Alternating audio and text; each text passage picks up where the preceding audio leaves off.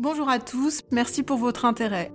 Je suis Caroline Goldman, psychologue pour enfants et adolescents, j'ai un doctorat, j'ai enseigné 15 ans à l'université, publié quelques livres, et je reçois et soigne des enfants depuis presque 20 ans en cabinet libéral. Mon métier me passionne chaque jour et je ne me lasse pas d'en parler. Cette série de podcasts s'inscrit dans une démarche d'information et de prévention en santé mentale de l'enfant. Je n'aborderai pas ici ce que chacun sait. Vous ne m'entendrez pas louer les vertus de l'amour ou condamner la maltraitance. Ces vérités me semblent aujourd'hui admises par tous, je m'en réjouis, et je pense n'avoir rien à apporter dans ces registres. Mon objectif est ailleurs et il est double. D'abord, synthétiser des dimensions éducatives fondamentales qui me semblent trop peu abordées de manière générale. Par exemple, comment apprendre aux enfants à gérer la frustration à partir de l'âge d'un an et de façon réaliste? Comment leur donner vraiment confiance en eux? Comment leur annoncer les mauvaises nouvelles, etc. Ensuite, j'observe avec une certaine perplexité qu'en 2022, il existe toujours un fossé immense entre certaines réalités indiscutablement démontrées par la science et ce qui est véhiculé dans les médias, parfois d'ailleurs en se réclamant d'inspiration scientifique. Je pense par exemple au haut potentiel intellectuel, à l'hypersensibilité ou à l'éducation positive bienveillante. J'aimerais donc également que ces podcasts participent à contrarier ces contre-vérités médiatiques qui ne sont pas sans effet sur la santé de nos enfants. J'espère que vous prendrez plaisir à m'écouter. Ode au test projectif.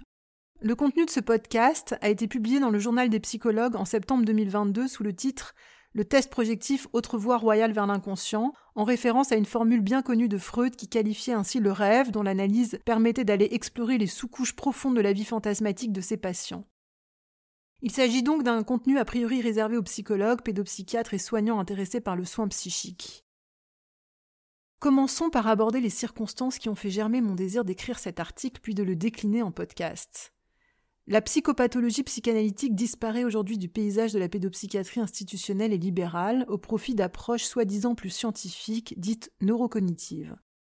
Autrefois, il y a encore dix ans, lorsqu'un enfant souffrait dans ses relations aux autres, présentait par exemple des angoisses ou des symptômes dépressifs d'agitation autour du sommeil ou de l'alimentation, le psychologue lui proposait un test projectif dit de personnalité.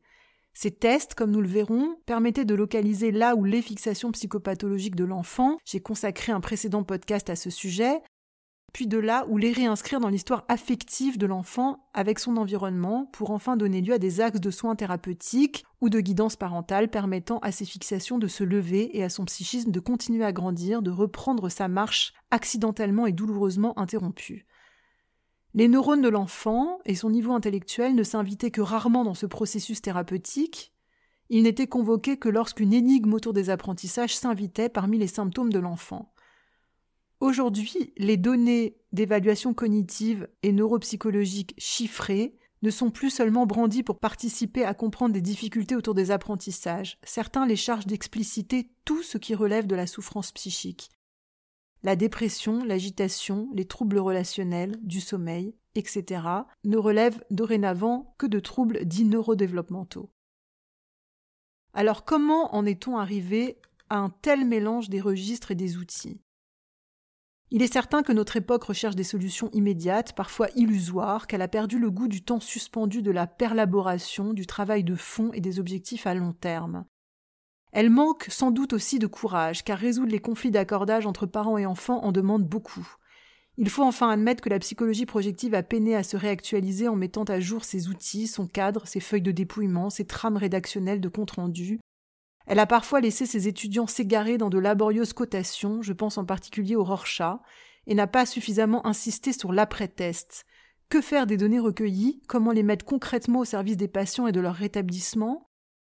Ce podcast souhaiterait mettre à l'honneur la richesse inégalable de l'investigation projective par le partage de vignettes cliniques sélectionnées pour le voyage surprenant qu'elles m'ont offert à vivre entre d'une part mes premières intuitions contre-transférentielles, inspirées par la clinique des entretiens préliminaires avec de jeunes patients et leurs parents, et d'autre part le dévoilement tout à fait inattendu de leur fonctionnement psychique, finalement révélé par leur bilan projectif.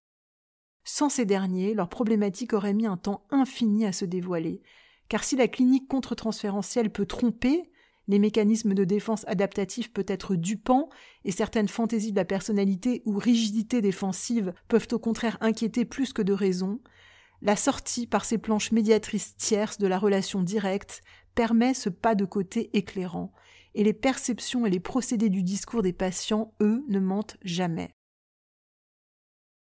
Ulysse a 16 ans. Il a décroché scolairement, les cours ne l'intéressent pas. Il passe ses journées chez ses copains, avec lesquels il regarde des vidéos en fumant du cannabis dont il fait une consommation quotidienne depuis 18 mois.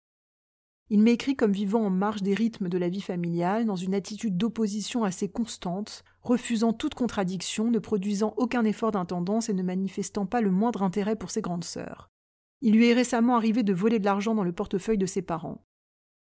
Je rencontre des parents bien insérés socialement et chaleureux, l'atmosphère qu'ils transportent tranche avec ce que me suggère leur fils qui se présente à moi contraint et forcé, en jogging noir, peu soigné, inexpressif, désinvesti et agressif, ne précisant jamais ses réponses à mes questions, s'adressant de façon irrévérencieuse à ses parents et bondissant sur chaque occasion de s'opposer à l'un ou l'autre de nos mots.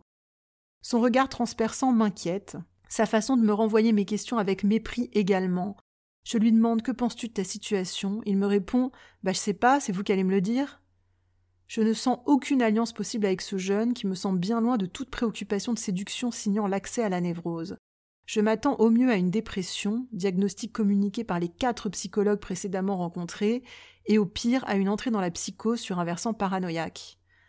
Il accepte néanmoins d'effectuer cette passation de test projectif dans la foulée de l'entretien préliminaire, Rorschach, TAT et Patte Noire me font découvrir un tout autre adolescent, très intelligent, sensible, généreux et inspiré. Planche 2 du TAT, ils projettent deux personnes mariées et leur rêve était d'avoir un champ et de pouvoir envoyer leur fille travailler. Ils y sont parvenus parce que le mari a travaillé dur dans le champ. Planche 4, des acteurs qui essayent de tourner une scène mais ils n'y arrivent pas parce qu'ils ont eu un fou rire, ils n'arrêtent pas de rigoler. Planche 5, une mère de famille rentre chez elle un soir et voit ses filles faire un jeu de société, elle va jouer avec elles, mais elle est surprise de les voir jouer, elle s'attendait à les voir chacun dans son coin. Planche 10, un homme invite une femme à danser à une soirée et cette femme accepte et eux deux tombent amoureux. Planche 12, c'est l'histoire d'un arbre qui a plus de mille ans, qui est sacré pour la population qui habite autour, etc. Sur le plan psychopathologique, Ulysse révèle un socle identitaire parfaitement en place, une position dépressive élaborée et un accès sophistiqué à la séduction oedipienne. Mais il dévoile également une problématique de limite éducative, à travers la paresse de mise en forme, l'évitement de la confrontation à la différence des générations, des figures parentales insuffisamment répressives face aux transgressions infantiles, une grande amplitude émotionnelle et une grande recherche de contenant. Tout cela donne lieu à une gestion contrariée, inaboutie de l'agressivité dans la continuité de mes premiers éléments contre-transférentiels. Si les figures maternelles se dessinent au plus près de l'enfant, sous la forme de relations de connivence, je suis forcé de remarquer qu'aucun père n'apparaît au fil des épreuves thématiques, que ce soit au pâte noir ou au TAT, que virilité et puissance ne sont pas spontanément liées au Rorschach, et que les représentations maternelles peuvent être inconsciemment associées à une dimension infantile à nourrir dans un mouvement d'étayage inversé. Ce tableau clinique dans son ensemble me permettant de faire l'hypothèse d'un manque de présence et d'autorité paternelle dans l'histoire de la construction infantile d'Ulysse, ayant possiblement octroyé une fonction d'étayage maternel à l'enfant, mais ayant surtout donné lieu à une difficulté à intégrer la dimension d'effort, à tolérer la frustration, contenir son agressivité, à se confronter de façon normalement contenue à un conflit relationnel pour parvenir sereinement à son élaboration. Lors de l'entretien de restitution, j'ai donc pu réinscrire son abandon du lycée et plus largement son évolution dans une vie quotidienne sans contrainte, jeux vidéo, refus de l'intendance, opposition de principes, etc., dans cette problématique de limite éducative et présumer que le cannabis était l'anxiolytique naturel qui lui permettait de supporter les conséquences socio-relationnelles douloureuses de ce manque de limites qui l'isole et dont la source le dépasse. Après des années d'errance diagnostique, Ulysse, que je n'ai rencontré personnellement qu'à l'occasion de ce bilan, a vu ses parents changer de façon drastique de comportement avec lui. Ils se sont débarrassés de la petite voix intérieure qui leur soufflait depuis des années que leur fils était déprimé et sont devenus bien plus exigeants dans tous les secteurs, ce qui lui a été très rapidement profitable. Marie, 10 ans et 5 mois, présente des bases scolaires lacunaires, mais aussi des difficultés mnésiques et de concentration qui la mettent en difficulté, menace de redoublement du CM2. Son orthophoniste et son institutrice s'associent à ses parents pour chercher à comprendre la nature de ces difficultés. Je rencontre une grande fille bien dans sa peau, habillée à la mode, souriante, adaptée dans ses réponses à mes questions et décrite comme très gaie. Mais ça n'est pas elle qui retient le plus mon attention. Ses parents, deux Méditerranéens d'une grande beauté, aux carrières flamboyantes et parents de six enfants, dont Marie est la Benjamine et dont ils me disent avec tendresse qu'elle est l'enfant de tout le monde, m'époustoufle littéralement. Tout chez eux me suggère une vie pleine de sens et d'amour. Issus d'une communauté immigrée très active et soucieuse de réussir matériellement, ils me décrivent un quotidien au plus près de leurs propres parents, fratries, neveux et nièces, amis. Ils vivent dans un immeuble partagé avec des membres de la famille, ils travaillent avec des amis, partent en vacances avec eux, etc. Ce quotidien m'apparaît si plein de joie, de liens de soutien et de connivence que je me surprends à penser intérieurement pendant cet entretien préliminaire que nos vies occidentales sont contre nature, que le huis clos de la famille nucléaire ne peut que faire enfler les conflits inhérents à toute intimité repliée sur elle-même.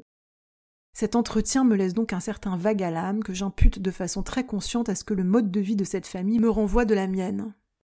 Après cet entretien familial, je soupçonne donc dans mon fort intérieur une labilité hystérique chez Marie, sans doute réveillée par l'entrée dans la préadolescence et venue momentanément parasiter ses processus de pensée. Mais la douloureuse traversée de son bilan me fait découvrir une enfant démunie bien loin de celle perçue lors de cet entretien préliminaire. Marie tente bien de m'adresser quelques fous rires plaqués participant à l'illusion qu'elle s'était jusqu'ici appliquée à entretenir, qu'on pourrait qualifier de faux self, mais ils ne parviennent pas à camoufler l'envergure de sa dépression. Planche 1 du CAT, elle projette des petits poussins qui renversent la salade et il pleure. Elle sourit. Planche 3, un lion est triste sur sa chaise et il est vieux parce qu'il y a une canne là. Il est triste parce que sa grand-mère est morte. Elle rit. La solitude et la vulnérabilité des enfants est saisissante. Le vide, métaphorisé par le vent, les menace constamment d'annihilation. Planche 5, la fenêtre est ouverte, il y a beaucoup d'air et le petit lit, il tombe et voilà. Planche 9, là c'est une chambre et il y a un vent, et le lit il tombe. Les adultes, perçus comme fragiles eux-mêmes, semblent incapables de les protéger. Planche 2, un grand loup et un petit loup qui essayent de tirer un grand loup, il y en a un qui tombe et il meurt. Planche 4, le petit kangourou dans la poche tombe et celui qui le conduit le voit pas et il l'écrase donc il meurt. Planche 10, l'enfant tombe dans la chasse parce qu'il est trop petit, etc. La restitution de ce bilan, très délicate, a été l'occasion de révéler aux parents de Marie la grande souffrance dépressive de leur fille, son faux self qui cache une grande solitude, un renoncement au soutien et des relations inauthentiques aux autres. L'enfant de tout le monde n'avait en réalité sans doute été l'enfant de personne. Mais aussi de quelle façon ses préoccupations cognitives à l'origine du bilan, et objectivées par ailleurs, se voyaient inscrites dans cette fragilité dépressive qui la rendait actuellement incapable d'investir la pensée de façon exigeante. Je leur ai donné de nombreux conseils de guidance parentale voués à réaccorder leur lien avec elle. Relations privilégiées, tendresse, retour au huis clos de la famille nucléaire qui a retrouvé dans mes représentations, à l'occasion de ma seconde rencontre avec cette famille, un certain charme. Si la maman très émue m'a semblé prendre la mesure de ces révélations et des nécessaires réaménagements relationnels qui aideraient Marie à aller mieux, le papa, lui, n'a pu laisser entrer ses considérations et m'a appelé plusieurs fois à la suite du bilan pour se plaindre des résultats scolaires de sa fille et me reparler de l'impact anxieux que son redoublement générerait en lui. Préoccupation narcissique mettant à jour le système opératoire qui avait creusé les manques de Marie. Oscar, 14 ans, est isolé, reste à la maison et ne sort de chez lui que pour aller au collège. Il n'investit pas les liens amicaux, entretient des contacts minimalistes avec ses parents et sa fratrie, rejette violemment tout rapprochement physique avec eux et passe beaucoup de temps devant son ordinateur. Il a également présenté un épisode de trouble alimentaire l'année passée, un soudain refus de manger lui a fait perdre du poids. Il trie encore aujourd'hui ses aliments. Il y a un an, un test de QI lui a été proposé par une psychologue. Celui-ci a révélé une intelligence très supérieure et homogène qui n'a abouti évidemment à aucun axe thérapeutique, mais a permis notre rencontre via une association d'enfants à haut potentiel intellectuel. Ses parents m'appellent donc alarmés par le repli de leur fils. Ce dernier refuse cette nouvelle démarche, estimant n'avoir aucun problème. Je leur conseille néanmoins de venir avec lui car leur description m'inquiète. Ce qu'ils font. J'entends ce jour-là la porte d'entrée de mon cabinet s'ouvrir et se fermer plusieurs fois, quelques invectives autoritaires s'échanger, et je trouve finalement dans la salle d'attente un papa empêchant physiquement son adolescent de se sauver. Je rencontre donc des parents épuisés mais investis, entourant un adolescent physique très particulier, une posture figée, les cheveux longs et gras, un duvet de moustache, des ongles longs et sales. Il me regarde intensément et ne répond pas à mes questions, son contact reste étrange tout au long de l'entretien préliminaire, et je crains de façon grandissante une décompensation psychotique. Oscar adhère néanmoins à ma proposition de bilan, il revient donc me voir quelques jours plus tard, mais je le découvre cette fois-ci enfermé dans les toilettes de mon cabinet, son père essayant de lui faire entendre raison à travers la porte, Et lorsqu'il sort enfin, je m'assois face à lui, le cœur battant, certaine de voir émerger des fantasmes primaires désorganisés à toutes les planches du Rorschach. Pourtant, Oscar se révèle impliqué, consciencieux, et livre à ma grande surprise des projections parfaitement secondarisées où couleurs, kinesthésie, pulsionalité, érotisation et humour se côtoient allègrement. Planche de du Rorschach, des oiseaux rouges qui volent, et deux éléphants qui se tiennent la trompe. Planche 8, des belettes qui ont quatre pattes et qui montent une montagne avec des arbres. Contre toute attente, la relation entre nous se réchauffe même au point de rire ensemble. Mais lors de l'enquête, la décontraction d'Oscar prend des airs un peu transgressifs puisqu'il se plaint de mes acquiescements à la répétition de ses percepts. Vous dites toujours oui, mais j'aimerais en savoir plus, je m'ennuie. Puis il regarde avec insistance mes notes et se justifie en arguant qu'en troisième, des perspectives d'orientation leur sont déjà demandées au collège et qu'il s'intéresse à tous les métiers dont le mien et notamment à ma façon de prendre des notes. En une vingtaine de minutes, donc, Oscar passe du refus de venir me voir au vœu de prendre ma place, ce qui est certes sympathique, mais témoigne d'un conflit de positionnement qui entrera directement en écho avec sa problématique.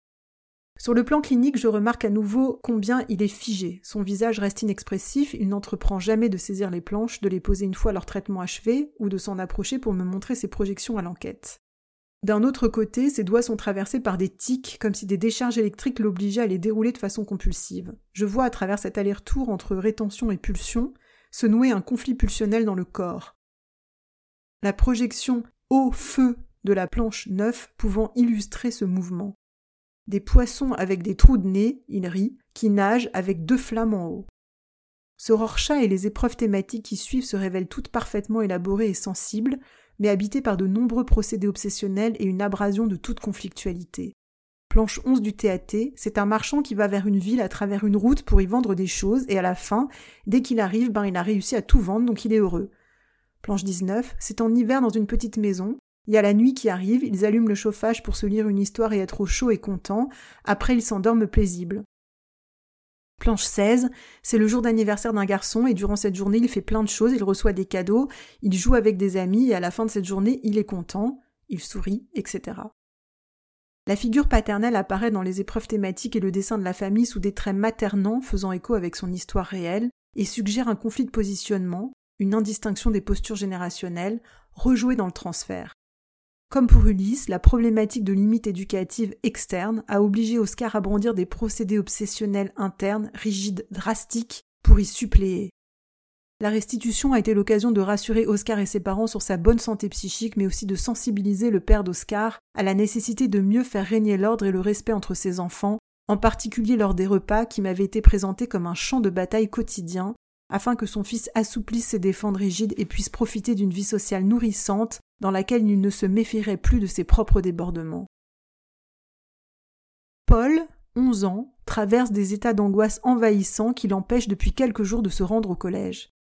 Il appelle ses parents au téléphone jusqu'à trente fois de suite, se malmène, me dit je souffre tellement dans ces moments que je dois me taper, et a des idées noires. Je ne veux plus vivre. Il se plaint continuellement, dit par exemple être stressé par l'école le lendemain, puis part en claquant la porte, considérant que ses parents ne l'ont pas aidé à régler le problème. Quelques préoccupations narcissiques semblent également s'inviter dans sa présentation un peu caricaturale des autres adolescents. Il y a les populaires qu'il convoite et les bolos, dont il craint manifestement faire partie. Ses exigences scolaires sont tyranniques, il considère ne pas fournir de performances optimales malgré son excellente moyenne générale, et depuis quelque temps, Paul affiche par ailleurs un discours à la fois très érotisé et suspicieux sur la sexualité parentale. Il reproche à ses parents d'avoir des amants au travail et à sa maman d'avoir une liaison avec un chanteur qu'elle affectionne, etc. Je rencontre un beau garçon sympathique et sensible, à l'aise dans son corps et bien accordé à la relation. Son discours est riche, prolixe et très affectivé. Il l'utilise avec inspiration pour critiquer et analyser tous ceux qui l'entourent, y compris lui-même. Je le sens adapté mais intense et suspecte une problématique de limite éducative qui aurait fait enfler tous les fantasmes et tous les éprouvés de frustration typiques de son âge, aller à l'école, être populaire, sentir l'éclosion des fantasmes amoureux, etc. Ses parents, aux histoires singulières, parfois très douloureuses, mais investis et touchants dans leur souci de sentir leur fils plus léger, me font oser dire à l'issue de notre entretien préliminaire que je ne suis pas inquiète pour leur fils. C'est donc sereine que je m'installe pour l'administration du Rorschach face à Paul, qui affiche néanmoins une posture narcissique déroutante. Il me remercie à chaque planche tendue, prend un air pénétré et dicte ses réponses projectives avec un ton monocorde. Dès la première, celle-ci se révèle chargée d'angoisse primaire, sensitive. Planche 1, Une impression genre d'une religion bizarre, leur Dieu peut-être, c'est flou, comme un deuxième reflet de l'image, comme un diable, comme si la religion était de diable. C'est assez flippant, c'est l'image cachée de Dieu, ça montre qu'il faut le faire attention, qu'il est dangereux. Planche 2, c'est assez horrible, quelqu'un qui voyait du mal, une horreur, toute la tristesse se voyait dans le rouge et le noir, etc. Ces réponses peuvent également être morcelées. Planche 2, des pétards, comme si le menton explosait par la tristesse. Il y avait une horreur et ça se propageait partout sur le visage, il était effaré. La récurrence du clivage me fait réaliser que Paul ne m'avait présenté que la partie la plus structurée de son moi lors de l'entretien préliminaire, mais qu'une autre partie archaïque avait déjà commencé à se faire entendre derrière ses symptômes. Planche 1, Dieu, diable, ange, monstre. Planche 8, ténèbres, paradis. Puis lors de l'enquête, cette image me rappelle que dans la vie il faut choisir entre le bien et le mal, et que le mal ne nous force pas, etc. Le protocole de TAT est dicté sur un ton monocorde, Paul ne sourit jamais, n'affiche aucun émoi, il me remercie de nouveau à chaque planche tendue. Cette clinique de la passation très adaptative tranche à nouveau avec la crudité des récits qu'il me livre. La destructivité envahit le protocole, les personnages meurent systématiquement, parfois dans des scénarios sadiques glaçants. Planche 1, son père avait un violon préféré, un jour il a eu un accident, et ils ont retrouvé le violon déformé et le fils meurt de tristesse. Planche 2, c'est un peu une peste, la mère. Elle observa le jeune homme et voulut le tuer, car elle voulait montrer à sa fille qu'il faut plutôt avoir un mari travaillant dans les bureaux, qui est sûr et qui n'a pas de risque, qu'avoir un mari qui travaille dans un champ et qui risque à tout moment de se faire écraser par son cheval ou tuer par les corbeaux ou je sais pas. Planche 6 BM, une mère et son fils. La mère habitait un château en campagne et le fils vient la chercher et il décide de laisser le chien là-bas parmi tous les trésors. Six mois après, ils décidèrent d'y retourner et virent le chien mort, coupé par les vases et les trésors, cassé en fait. La mère est toute blanche de tristesse et de culpabilisation, et le fils, lui, se contente d'être triste de la mort du chien, etc. La restitution a été l'occasion de confirmer aux parents de Paul l'authenticité de son angoisse et la nature des mouvements psychiques qu'il habitait entre régression, sensitivité et défense narcissique par l'idéalisation, venant lutter contre un risque de désorganisation plus archaïque de type clivage identitaire. Je les ai mis en garde contre un possible risque de passage à l'acte auto-agressif. Une prise en charge psychiatrique a immédiatement été mise en place avec une pédopsychiatre psychanalyste de ville. Elle lui a également proposé un traitement pharmacologique pour apaiser ses angoisses identitaires et soutenir son travail thérapeutique, ce qui lui a permis de retourner au collège. Hector, 8 ans, affiche d'importantes difficultés de communication sur la scène sociale. Ses parents disent ainsi qu'il ne rentre dans aucun monde, semble mal ajusté aux codes sociaux et se replie vers des activités solitaires, construction, plan, bricolage. L'institutrice le décrit comme parfois déconnecté en classe et n'ayant aucune autonomie de travail. Il peut également afficher une sensibilité interprétative. Si des touristes le regardent en souriant, avoir l'impression qu'il se moque de lui, ou que les cachotteries de l'un de ses frères véhiculent une intention malveillante à son endroit. Il présente enfin des rituels autour des vêtements. Il a besoin de respecter un ordre d'habillage et refuse les légumes. Je rencontre un couple parental sympathique, la maman se dit très présente et soucieuse de défendre cet enfant qui, dit-elle, la préoccupe beaucoup. Hector offre quant à lui un contact extrêmement singulier. Il ne me salue pas, ne m'offre pas un regard, mais sort de son sac, dès mon arrivée dans la salle d'attente, une multitude de plans dessinés de façon rudimentaire et représentant selon son père un projet de construction qu'il a souhaité m'offrir.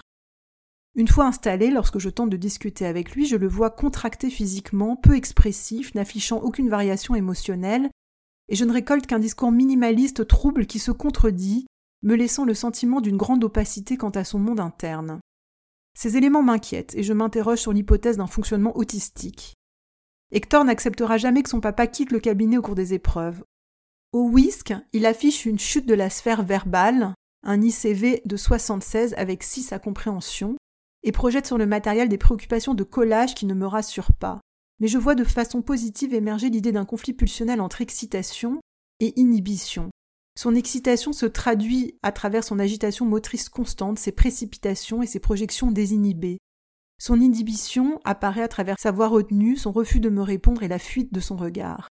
Il investit étonnamment bien le Rorschach, face auquel il dévoile des projections adaptées, sophistiquées et très pulsionnelles. Planche 5, une flèche pour signaler un virage dangereux. Planche 4, un volcan avec la lave qui sort, ça sort par le petit trou et ça déborde. Bien que se voyant elle aussi contrariée par des mécanismes de défense rigides. Planche 1, ah non, je me suis trompée, elles sont pliées les cornes. Planche 2, la petite lave. Les sollicitations relationnelles induites par le CAT crispent à nouveau vigoureusement Hector qui ne parvient qu'à décrire les planches sans accès à l'imaginaire, aux filiations, aux relations et aux affects.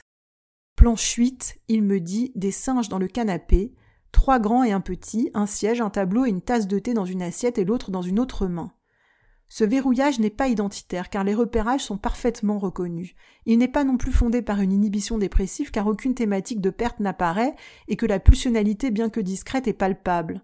Planche 5, j'ai l'impression de voir deux autres ours dans le grand lit parce qu'elle est un peu levée la couverture. Planche 6, je vois une petite queue et il est caché, des feuilles et des bâtons par terre. Planche 7, un tigre qui se dirige droit vers le singe, il veut le manger, le singe va grimper dans les arbres pour pas se faire attraper. Hector focalise par ailleurs sur les contours des espaces, comme s'il craignait une porosité entre dedans et dehors. Trous, par terre, de l'herbe, des rideaux, trois fenêtres sous la couverture, des feuilles par terre, des rochers, des escaliers, une porte, un miroir, des murs et des volets. Les figures paternelles ne sont jamais nommées et les figures maternelles suggèrent la fusion, la planche 7 du Rorschach accueille des saucisses collées, et aux pattes noires, toutes les planches aimées sont des planches d'allaitement, et mère et enfant sont fréquemment confondus. Ce sont donc bien à nouveau des préoccupations autour des limites, rendant les investissements de liens et vers l'imaginaire trop excitants, qui ont donné lieu à ce verrouillage obsessionnel d'une extrême rigidité. J'ai rassuré les parents d'Hector sur ses ressources psychiques, mais leur ai expliqué le conflit pulsionnel qu'avait généré à la fois la fusion anxieuse maternelle et l'absence d'interférence paternelle cadrante. Cette dernière lui aurait en effet permis d'être mieux contenue, donc de ne pas avoir à ériger de tels remparts obsessionnels, d'investir le champ symbolique secondaire verbal, les représentations de mots généralement soutenus par le père, et aurait frayé le chemin de ses investissements socio-relationnels ultérieurs. J'ai orchestré ces réajustements relationnels intrafamiliaux ainsi qu'une thérapie pour renforcer cette nécessaire triangulation et un bilan orthophonique pour soutenir de façon instrumentale ces fragilités verbales.